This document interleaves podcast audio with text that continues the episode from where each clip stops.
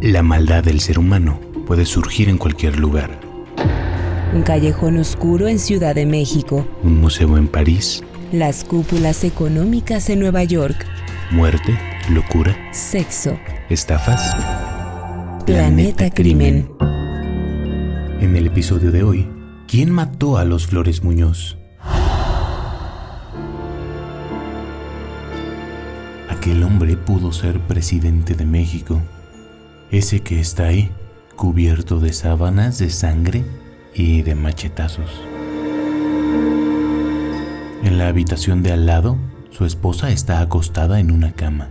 Asunción Izquierdo Alviñana, una escritora virtuosa que firmaba sus libros con el seudónimo de Ana Mairena, yace tendida sobre un gran charco de sangre, con un tajo profundo y brutal en el cuello, casi decapitada.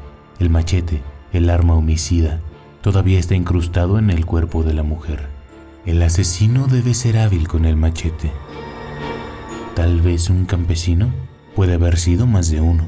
La verdad es que a Gilberto Flores Muñoz no le faltaban enemigos. Don Gilberto casi casi había sentido la banda tricolor en el pecho, el himno nacional en los oídos, la patria en las manos. Era el favorito para suceder a Adolfo Ruiz Cortines en 1958.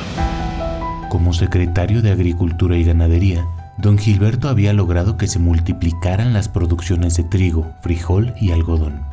México era autosuficiente en alimentos y él era una estrella política en ascenso.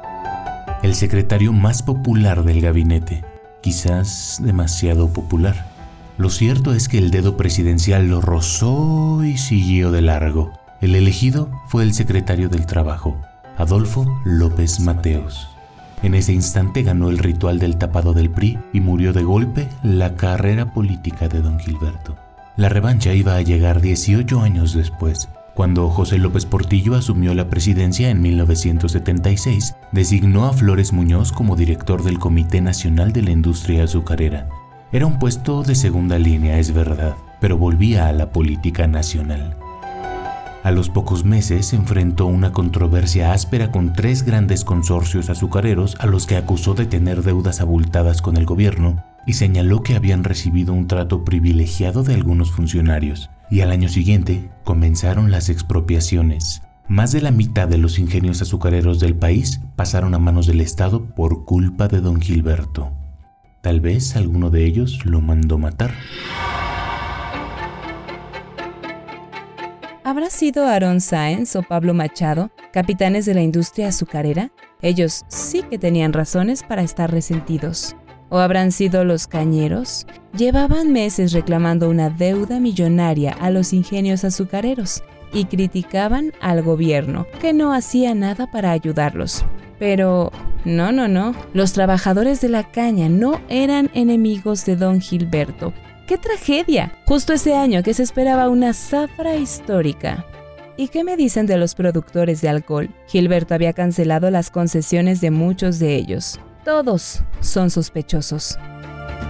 La lista de enemigos de Gilberto Flores Muñoz es larga, tan larga como su carrera política. Sí empezó cuando era un muchachito de 18 años y se sumó a la rebelión de Adolfo de la Huerta contra Álvaro Obregón. La derrota de la rebelión de 1924 fue su primer fracaso político, pero no escarmentó. Había dejado su pueblo natal, Compostela, en Nayarit, y tres años después llegó a San Luis Potosí, donde conoció a dos personas que le cambiarían la vida. La primera fue Asunción Izquierdo Alviñana, la hija de un librero español que fue el único que se atrevió a vender en el Estado un libro subversivo, La sucesión presidencial de 1910 de Francisco y Madero. Se enamoraron y se casaron, y en 1929 tuvieron a su único hijo, Gilberto Flores Izquierdo. Gilberto también conoció en San Luis al que iba a ser su padrino político, el general revolucionario Saturnino Cedillo, un cacique que dominaba el estado con puño de hierro. Cedillo le vio madera de político y en 1930 lo hizo diputado federal, pero unos años después vendría la primera traición de su vida. Al general se le ocurrió organizar una insurrección contra el mismísimo Lázaro Cárdenas. y Gilberto demostró que efectivamente tenía madera de político, porque se pasó del lado del cardenismo sin dudarlo. Él mismo hizo el plan para desarmar el levantamiento de Cedillo, que terminó asesinado en una emboscada en 1939. Cuando Ávila Camacho asumió la presidencia de la República al año siguiente, Gilberto Flores Muñoz se sentó en la banca de senador. Era amigo del nuevo oficialismo y ya tenía vuelo propio. Cinco años después, se convirtió en gobernador de su estado, Nayarit. De esas lo mataron los progresistas nayaritas. Esos sí que lo odiaban. Y Gilberto había hecho méritos, no voy a decir que no. Sus partidarios destacaban que durante su sexenio, Nayarit había incrementado la producción agropecuaria y se había convertido en el granero de la República. Sus detractores, en cambio, lo veían como un tirano, un cacique duro y cruel, fiel a la escuela de Cedillo. Los progresistas fueron perseguidos y reprimidos por su gobierno. ¿Habrán sido ellos? Es improbable. Había pasado tanto tiempo. Mientras don Gilberto trepaba los peldaños de la política, su esposa escribía novelas, poesías y hasta una obra de teatro. Escribía, cambiaba de identidad y escribía. Su primera y segunda novelas las firmó como A. Izquierdo Albiñana, pero su literatura era incómoda para la carrera política de su marido, porque la literatura casi siempre es incómoda. Así que adoptó distintos seudónimos, Alba Sandois, Pablo María Fonsalva y Ana Mairena. Con este último publicó sus novelas más importantes y estaba escribiendo una que quedó inconclusa titulada Y el caballo dio a luz. Era una suerte de crónica histórica de las presidencias mexicanas desde la Revolución hasta Ruiz Cortines. La página 346, en la que se quedó, decía, El gabinete del señor Ruiz Cortines ha sido uno de los más brillantes en la historia ejecutiva del país. Fue lo último que escribió antes de que un machetazo le destrozara la tráquea. El 6 de octubre de 1978, la mañana del crimen, Gilberto Flores Álvarez asumió el rol de vocero de la familia. Era el nieto de don Gilberto, el consentido de los abuelos, el portador del nombre familiar, el mayor, Gile, como le decían cariñosamente. El joven de 20 años se presentó ante los periodistas en la puerta de la residencia, en Paseo de las Palmas en Lomas de Chapultepec, y desmintió todos los rumores que estaban circulando. Pero qué absurdo, señor periodista, ¿Cómo creía que el abuelito había matado a su esposa y después se había suicidado? ¿Con un machete? ¿Usted probó alguna vez suicidarse con un machete? Y no, no era un crimen político. Kile insistió mucho en que el crimen no tenía un móvil político, que su abuelo no tenía enemigos políticos y que era muy, muy importante que los mexicanos apoyaran al gobierno para que ya no volviera a suceder algo así. Sí, yo sé que estás pensando. ¿Qué clase de declaración es esa, niño? Acaban de asesinar a tu abuelo. Con el tiempo sabríamos que el director de la Policía Judicial del Distrito Federal, el capitán Jesús Millasagua, le había pedido con mucho énfasis que hiciera esas declaraciones y no diera más detalles. Exactamente una semana después, Millasagua y Kile volvieron a presentarse ante la presa, pero la situación había cambiado dramáticamente. Era la 1.50 de la mañana del jueves 12 de octubre y junto al jefe de policía y al nieto de don Gilberto estaban el procurador del Distrito Federal, Agustín Alanís Fuentes, el director federal de seguridad, Miguel Nazar Aro, el jefe de la Dirección de Investigaciones para la Prevención de la Delincuencia, Francisco Sahagún Vaca, el doctor Rafael Moreno González y el comandante de la Policía Judicial del Distrito Federal, Enrique Gándara Chacón. También estaban Gilberto Flores Izquierdo, hijo del político, y un joven angustiado con nombre de filósofo griego, Anacarsis Peralta Torres, un amigo de Quile. Era una mesa muy larga para una conferencia que la prensa esperaba hacía horas. Desde antes del mediodía, cuando Anacarsis y Quile se habían presentado en la Procuraduría para declarar. La noticia fue una bomba. El nieto había confesado el crimen ese jovencito alto, peinado de raya en medio, de bigotito, niño bien de ropa cara y gustos refinados. El consentido de Gilberto y Asunción había matado con saña a sus abuelos. Lo acababa de admitir. Era un sádico, un trastornado, una bestia.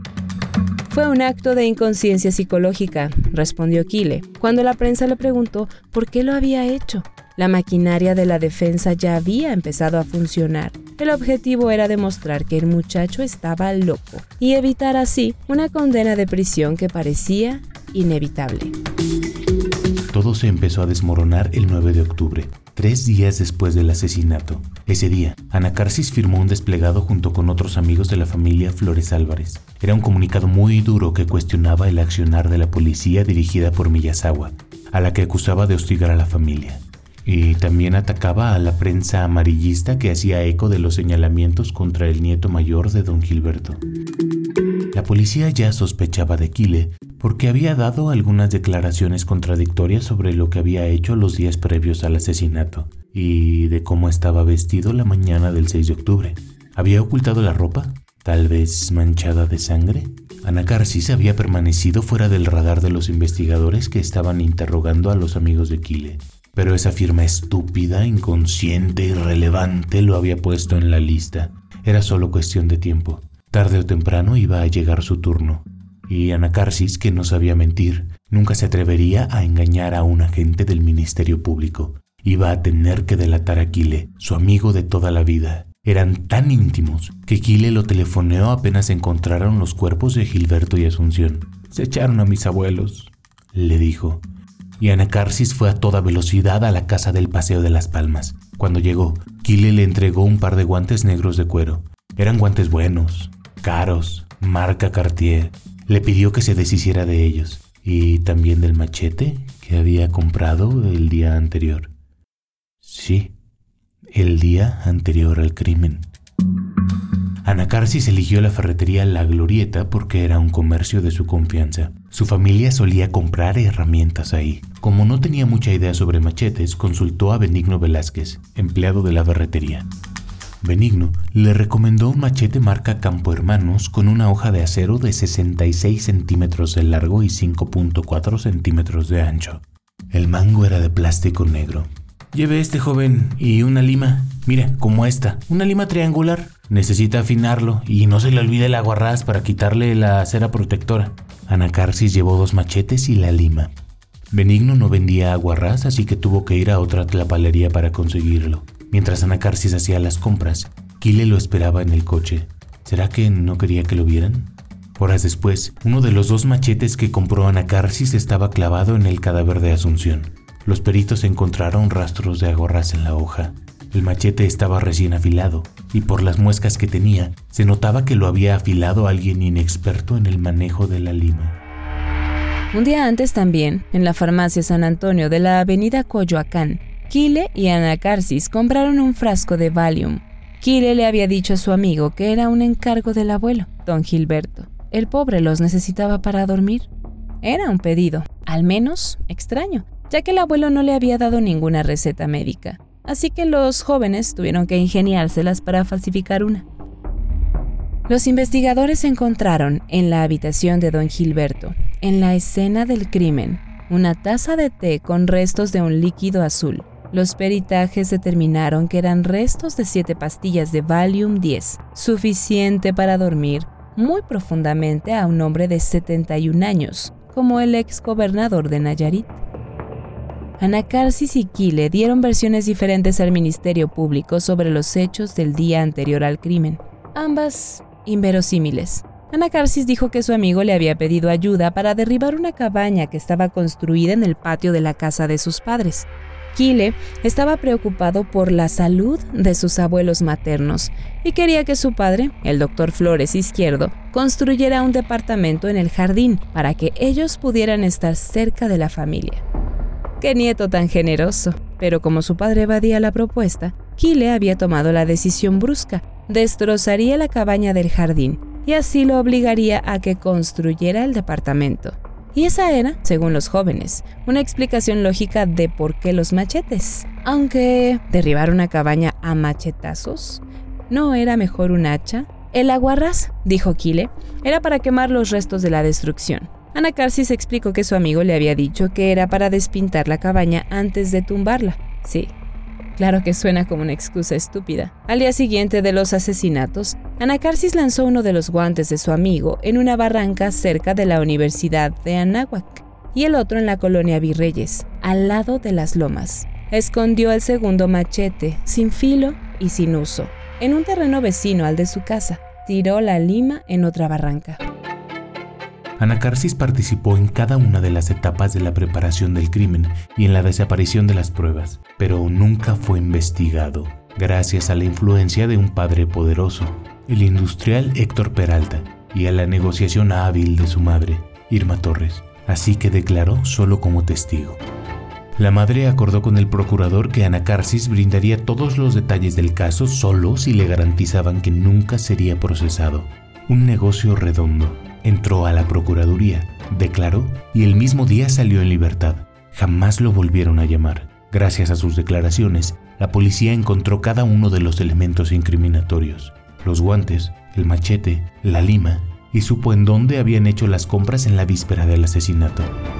En aquella conferencia de prensa a la 1.50 de la madrugada, sin embargo, Miyazawa y Nazararo contaron una historia bien distinta. Un relato de policías sagaces y detectives agudos que siguieron pista tras pista tras pista y llegaron al asesino. Nunca dijeron que el delator había entrado caminando por su cuenta a la Procuraduría antes siquiera de que las autoridades supieran de su existencia. Alicia Muñoz a la vez fue la primera que entró a la escena del crimen. La hermana de Kile se había despertado temprano aquella mañana antes de las 5 para bañarse tranquila, maquillarse con tiempo y estar lista para que el chofer la dejara a las 7 en la Universidad Anáhuac, donde estudiaba comunicación. A las seis y media subió al primer piso para despedirse de sus abuelos. Los cuatro nietos estaban quedándose unos días en la casa de los Flores Magón porque sus padres habían viajado a Jalapa para asistir a un congreso médico. En la cocina, las sirvientas Agustina Güero Marcos y Guadalupe Barrera Santos preparaban el desayuno. Desde ahí escucharon el grito de Alicia, un grito estremecedor. Un doctor, Kile, un doctor, Agustina, Kile, Agustina, dile a Kile que llame a un doctor, pronto, rápido. Alicia había subido las escaleras. La puerta de la recámara de Gilberto Flores Muñoz estaba abierta, pero solo dijo, Buenos días, abuelito, y siguió hacia la habitación de Asunción. El matrimonio dormía en cuartos diferentes desde que don Gilberto había vuelto a la residencia familiar, tras una separación de la pareja entre 1973 y 1976. Cuando Alicia entró a la habitación de Asunción, encontró el cadáver de su abuela bañado en sangre y gritó, gritó desesperada. Pidió auxilio y corrió hacia el cuarto de su abuelo. Allí encontró el cadáver de don Gilberto, tendido boca arriba. Hizo lo único que pudo. Volvió a gritar. Al pie de la cama estaban los periódicos con las últimas noticias que el político leyó en su vida. Una huelga de controladores aéreos amenazaba con paralizar los vuelos del país. Un incendio había arrasado con un edificio de 10 pisos en el Distrito Federal. En pocas horas, la noticia del doble asesinato iban a ocupar las portadas de todos los vespertinos de la capital. Siempre es por la herencia, siempre. Por eso los investigadores comenzaron a indagar sobre los testamentos. Don Gilberto era millonario, mejor dicho, se había vuelto millonario.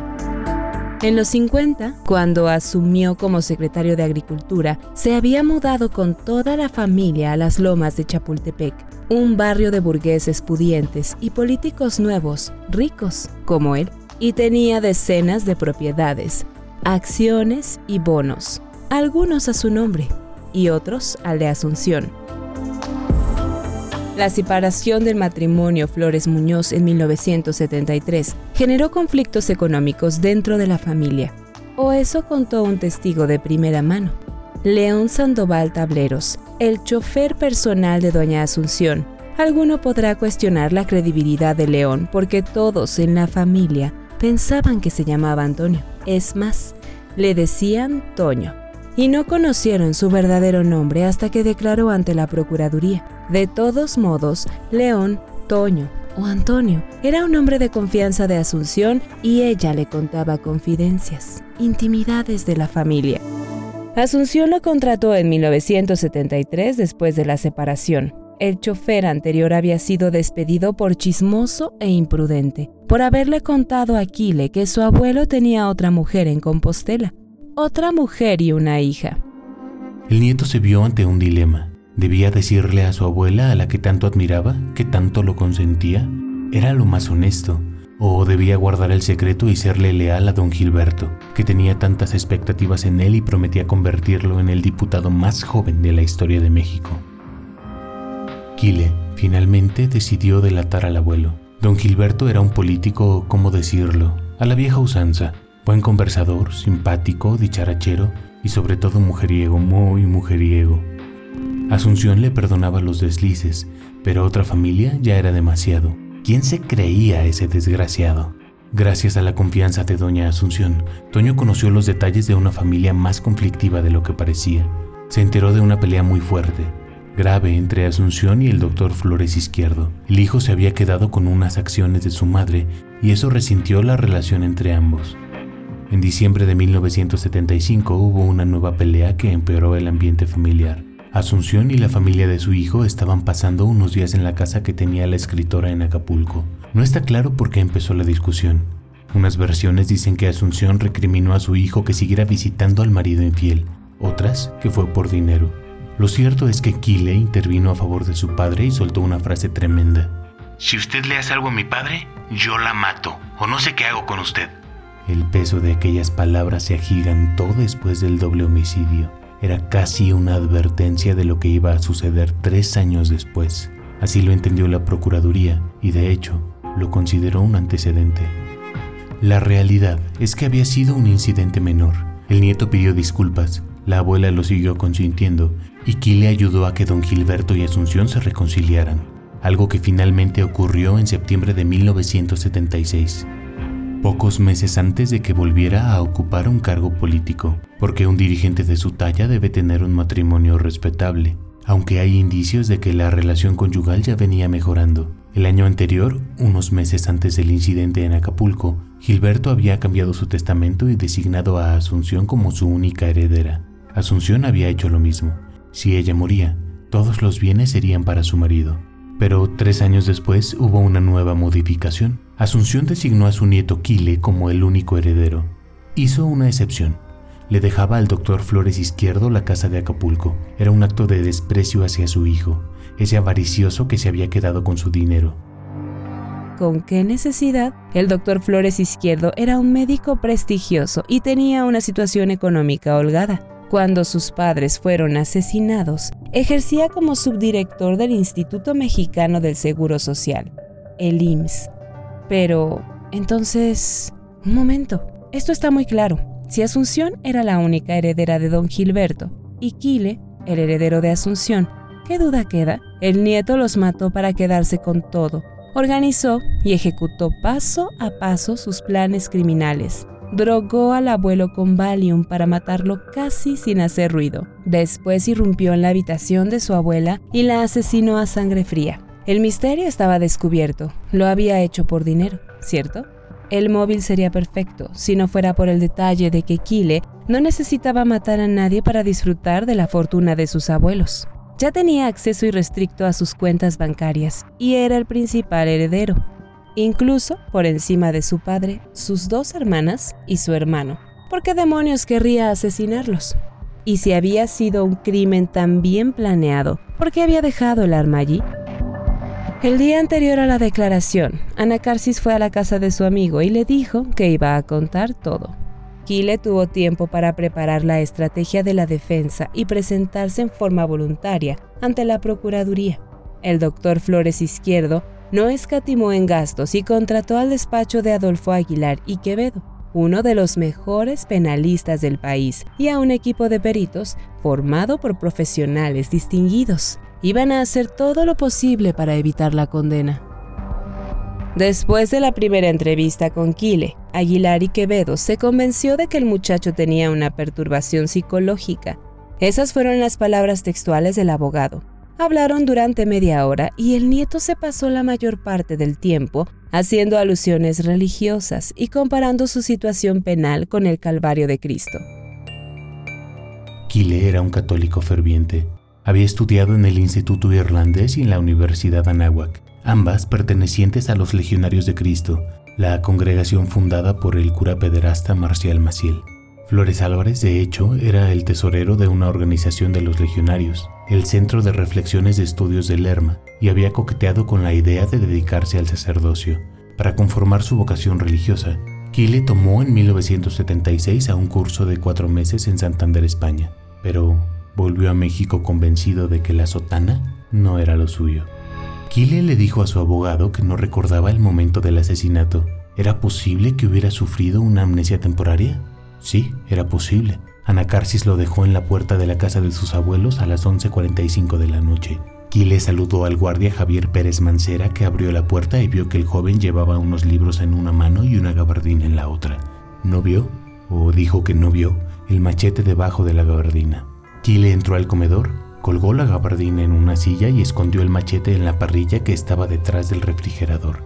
Se sirvió un vaso de leche y subió a saludar a sus abuelos. Don Gilberto lo regañó por llegar tan tarde y le dijo, según el nieto, que ya no quería ningún Valium, que estaba cansado. Luego fue a la recámara de Asunción. La abuela olía ligeramente a coñac y dijo que se sentía mal, que tenía jaqueca. Fue entonces cuando don Gilberto hizo ese chiste de tan mal gusto. ¿Habrá sido el detonante? ¿Será por eso que Kile perdió la cabeza? El exgobernador le deseó a su esposa que le diera un infarto. Así veía lo que era bueno y no se andaba con quejas. El maltrato constante abrumaba a Kile, aunque fuera en tono de broma. El ambiente era insoportable, y el trato que le daban sus abuelos a sus padres era una familia de mierda, eso era. ¿Qué les pasaba? Kile bajó a su habitación, en realidad a la habitación de visitas que compartía con su hermano Alfonso, Dormían juntos en una cama matrimonial. Kile se puso la pijama y se metió debajo de las sábanas. Seguía angustiado por el comentario de su abuelo. Entonces se quedó dormido. Es lo último que recuerda de aquella noche. ¿La angustia lo había cegado? ¿Era una acumulación de pequeños resentimientos? ¿Cuánto puede uno resistir sin explotar? Para la Procuraduría, el móvil fue el conflicto familiar. Las declaraciones de Toño, el chofer de Asunción, demostraban que era algo que el nieto venía arrastrando desde hacía tiempo, y por la psicología propia del asesino, terminó en esa acción violenta, bestial. La defensa apostó en un inicio al recurso del trastorno psicológico, a decir que Kile no era un delincuente sino un enfermo mental. Pero a medida que avanzaba la investigación cambió de estrategia. Los peritos de la defensa acumulaban pruebas y más pruebas y llegaron a la conclusión de que Kile, por más que hubiera confesado lo que había confesado, era inocente. No había forma de que él fuera el asesino. Bueno, no se puede esperar otra cosa de la defensa, ¿cierto? Además, si no fue el nieto, entonces, ¿quién? Alguien tenía que explicarlo. Pensemos, ¿no vio nada el vigilante que estaba de guardia aquella noche? ¿Y el chofer? ¿Qué estaba haciendo? Ambos dijeron que estaban durmiendo. Entre la una y media y las cuatro de la mañana no había nadie vigilando, ni un solo testigo. ¿Qué coartada más conveniente, la verdad? ¿No serán cómplices? El 2 de julio de 1980, Javier Pérez Mancera y León Sandoval Tablero estaban citados a declarar ante el juez Mauricio Morales Ocón. Tenían que ratificar la versión que habían dado ante la Procuraduría, pero nunca llegaron al juzgado. El día anterior, ambos fueron secuestrados, cada uno en la puerta de su casa. Dos semanas después, Pérez Mancera y Sandoval Tablero fueron encontrados a 150 kilómetros de la ciudad de Puebla, en plena sierra. Estaban descalzos, sin dinero, y tenían las ropas gastadas. No los liberaron juntos, sino a 50 kilómetros uno del otro. Los captores los habían amenazado con matar a sus familias si contaban algo a la policía, pero igual hablaron. Dijeron que les habían ofrecido dinero a cambio de que confesaran que ellos habían asesinado al matrimonio Flores Muñoz. La Procuraduría citó al doctor Flores Izquierdo y a Aguilar y Quevedo, sospechosos de secuestro y tortura. ¿Quién más podría estar detrás de esto? El abogado descalificó la acusación y dijo que era una patraña del procurador Alanis Fuentes, una invención para ensuciar a su cliente. Tres años después, salió a la luz una explicación escandalosa del secuestro. Un tal José González González publicó el libro Lo Negro del Negro Durazo, una biografía lapidaria de Arturo Durazo, ex jefe de la policía del Distrito Federal, para quien trabajó. Ahí contó que cuando el crimen de los Flores Muñoz, Sahagún Vaca, de la Dirección de Investigación, y el abogado Aguilar y Quevedo le contaron que tenían secuestrados en una granja a Pérez Mancera y Sandoval Tableros, pero no habían logrado que confesaran el doble crimen. Le encargaron que los hiciera cantar, pero él se negó a torturarlos porque creía que eran inocentes. Entonces Durazo, su jefe, le ordenó que los ejecutara y lanzara los cadáveres en la sierra de Puebla, y González González los dejó en la sierra, solo que vivos. La publicación del libro indignó al doctor Flores Izquierdo que era señalado en última instancia como el impulsor del secuestro. El padre de Quile demandó al autor de Lo Negro del Negro Durazo por calumnias, pero la demanda no prosperó, como tampoco lo hizo la investigación sobre el secuestro del vigilante y el chofer de las víctimas. El 22 de octubre de 1982, el juez Morales Ocón dictó una sentencia que todos esperaban. Gilberto Flores Álvarez era culpable, pero la severidad de la pena cayó como un garrote sobre la familia Flores a la vez. Quile fue condenado a 28 años de prisión. Los esfuerzos y el ingenio de la defensa no habían servido de nada. El mismo 22 de octubre el nieto comenzó una huelga de hambre. A los pocos días se sumó su padre. Los dos Gilbertos amenazaban con dejarse morir si no recibían justicia o lo que ellos consideraban justo. La huelga de hambre provocó una reacción favorable de la prensa, la misma prensa que había sido tan cruel con Quile cuatro años antes. El doctor Flores Izquierdo logró durante la protesta un triunfo político mayúsculo. El presidente José López Portillo lo recibió en persona. Después de 16 días, la huelga de hambre terminó.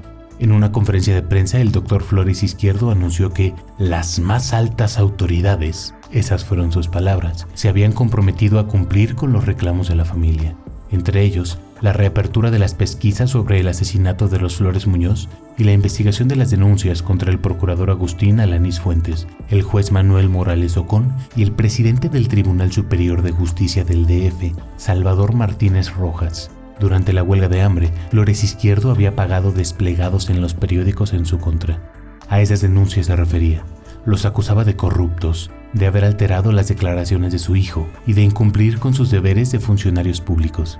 Pero el sexenio de López Portillo terminó en 1982, sin novedades. Habían sido falsas ilusiones. Entonces vino una serie de apelaciones que escaló hasta el nivel más alto de la justicia mexicana. La defensa apeló el fallo en primera instancia, pero el 3 de mayo de 1983 se confirmó la sentencia de 28 años. Solo quedaba una última carta, una esperanza remota, recurrir a la Suprema Corte de Justicia de la Nación.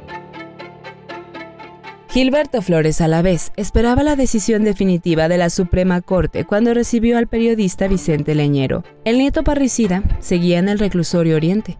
Una vez que la condena quedara firme, sería trasladado a una prisión de alta seguridad, como Santa Marta Catitla o las Islas Marías. El libro más famoso de Leñero cuenta los detalles de este caso. Asesinato, el doble crimen de los Flores Muñoz. Es un ejemplo notable de rigor documental, minuciosidad y objetividad periodística. En el último capítulo narra una visita al reclusorio Oriente. Kile no estaba encerrado en una celda, cuenta Leñero, sino en una habitación parecida a la de un hotel, un cuarto modesto con una ventana que iba de pared a pared y algunas comodidades mínimas. La prensa exageraba cuando decía que vivía como el jet set, pero tampoco era un preso común. El joven Flores Alavés aprovechó la oportunidad que le brindó el gobierno de Miguel de la Madrid y su idea de una renovación moral del país. En las cárceles se creó el programa Renovación Moral de los Reclusorios, una política progresista y original que promovía la reinserción de los presos a través del trabajo. Kile fue designado como encargado de la zona de visita íntima, una especie de hotel pequeño para que los reclusos recibieran a sus parejas y tuvieran relaciones sexuales y como responsable aportó de su propio bolsillo, de los bolsillos abultados de su familia, parte del dinero para la remodelación. Vivía su encierro en uno de esos cuartos. Allí lo encontró Leñero. En la cárcel Kila encontró una nueva vocación. Se integró al conjunto del Teatro del Reclusorio Oriente y hasta protagonizó la obra En carne viva del doctor Raúl Carranca y Rivas, que fue presentada dentro del penal. Se lo tomaba en serio tanto que había contratado a una profesora particular. Se ilusionaba conseguir una carrera como actor cuando saliera. Todavía guardaba sueños de libertad. El nieto de don Gilberto Flores Muñoz permaneció encarcelado por espacio de 11 años. ¿Y qué cree? A los 11 años, la Suprema Corte lo declara inocente. Dice, de acuerdo a todos los estudios legales que hacen, que no, que él no fue el culpable. Sí, así como lo oyes. La Suprema Corte revocó la sentencia en 1989 y Kile salió en libertad. Increíble, ¿cierto? ¿O no tanto realmente? Sabemos que todo parece indicar que fue el nieto. El machete, la lima, los guantes. ¿Cómo entró un asesino sin que nadie lo viera? ¿Cómo es que nadie escuchó nada? ¿Y la confesión? ¿Cómo explicar la confesión? Si hasta él mismo lo reconoció, vamos, esto no puede ser cierto. Pero en realidad, los peritajes siempre dejaron muchas dudas.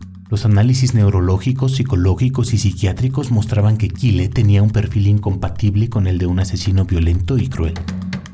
De hecho, habían detectado en el nieto un nivel de violencia inusualmente bajo, casi una repulsión hacia las agresiones. Esto coincide además con las declaraciones que hicieron todos y cada uno de los conocidos de Kile.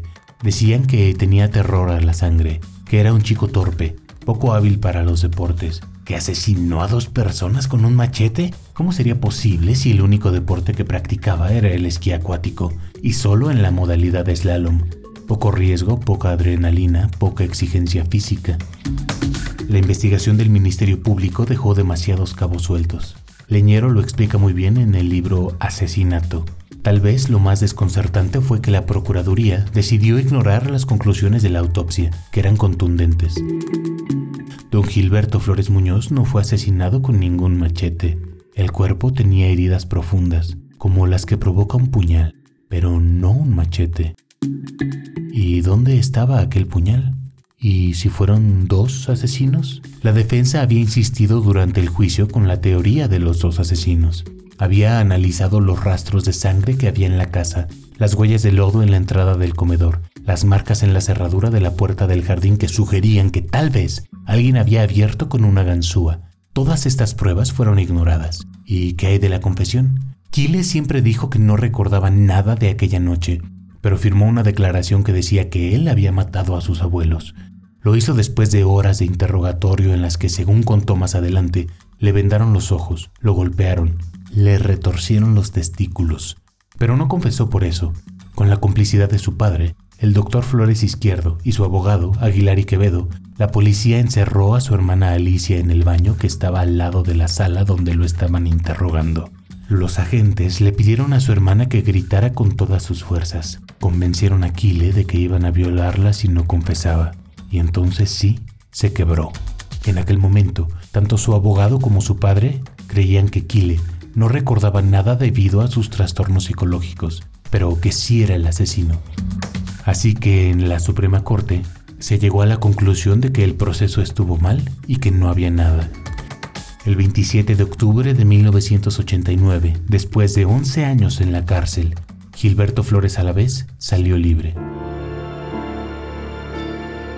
Volvió a vivir a la casa de Paseo de las Palmas, ahora con sus papás. Escribió un libro sobre la cárcel y otro de su vida, y se metió a la política.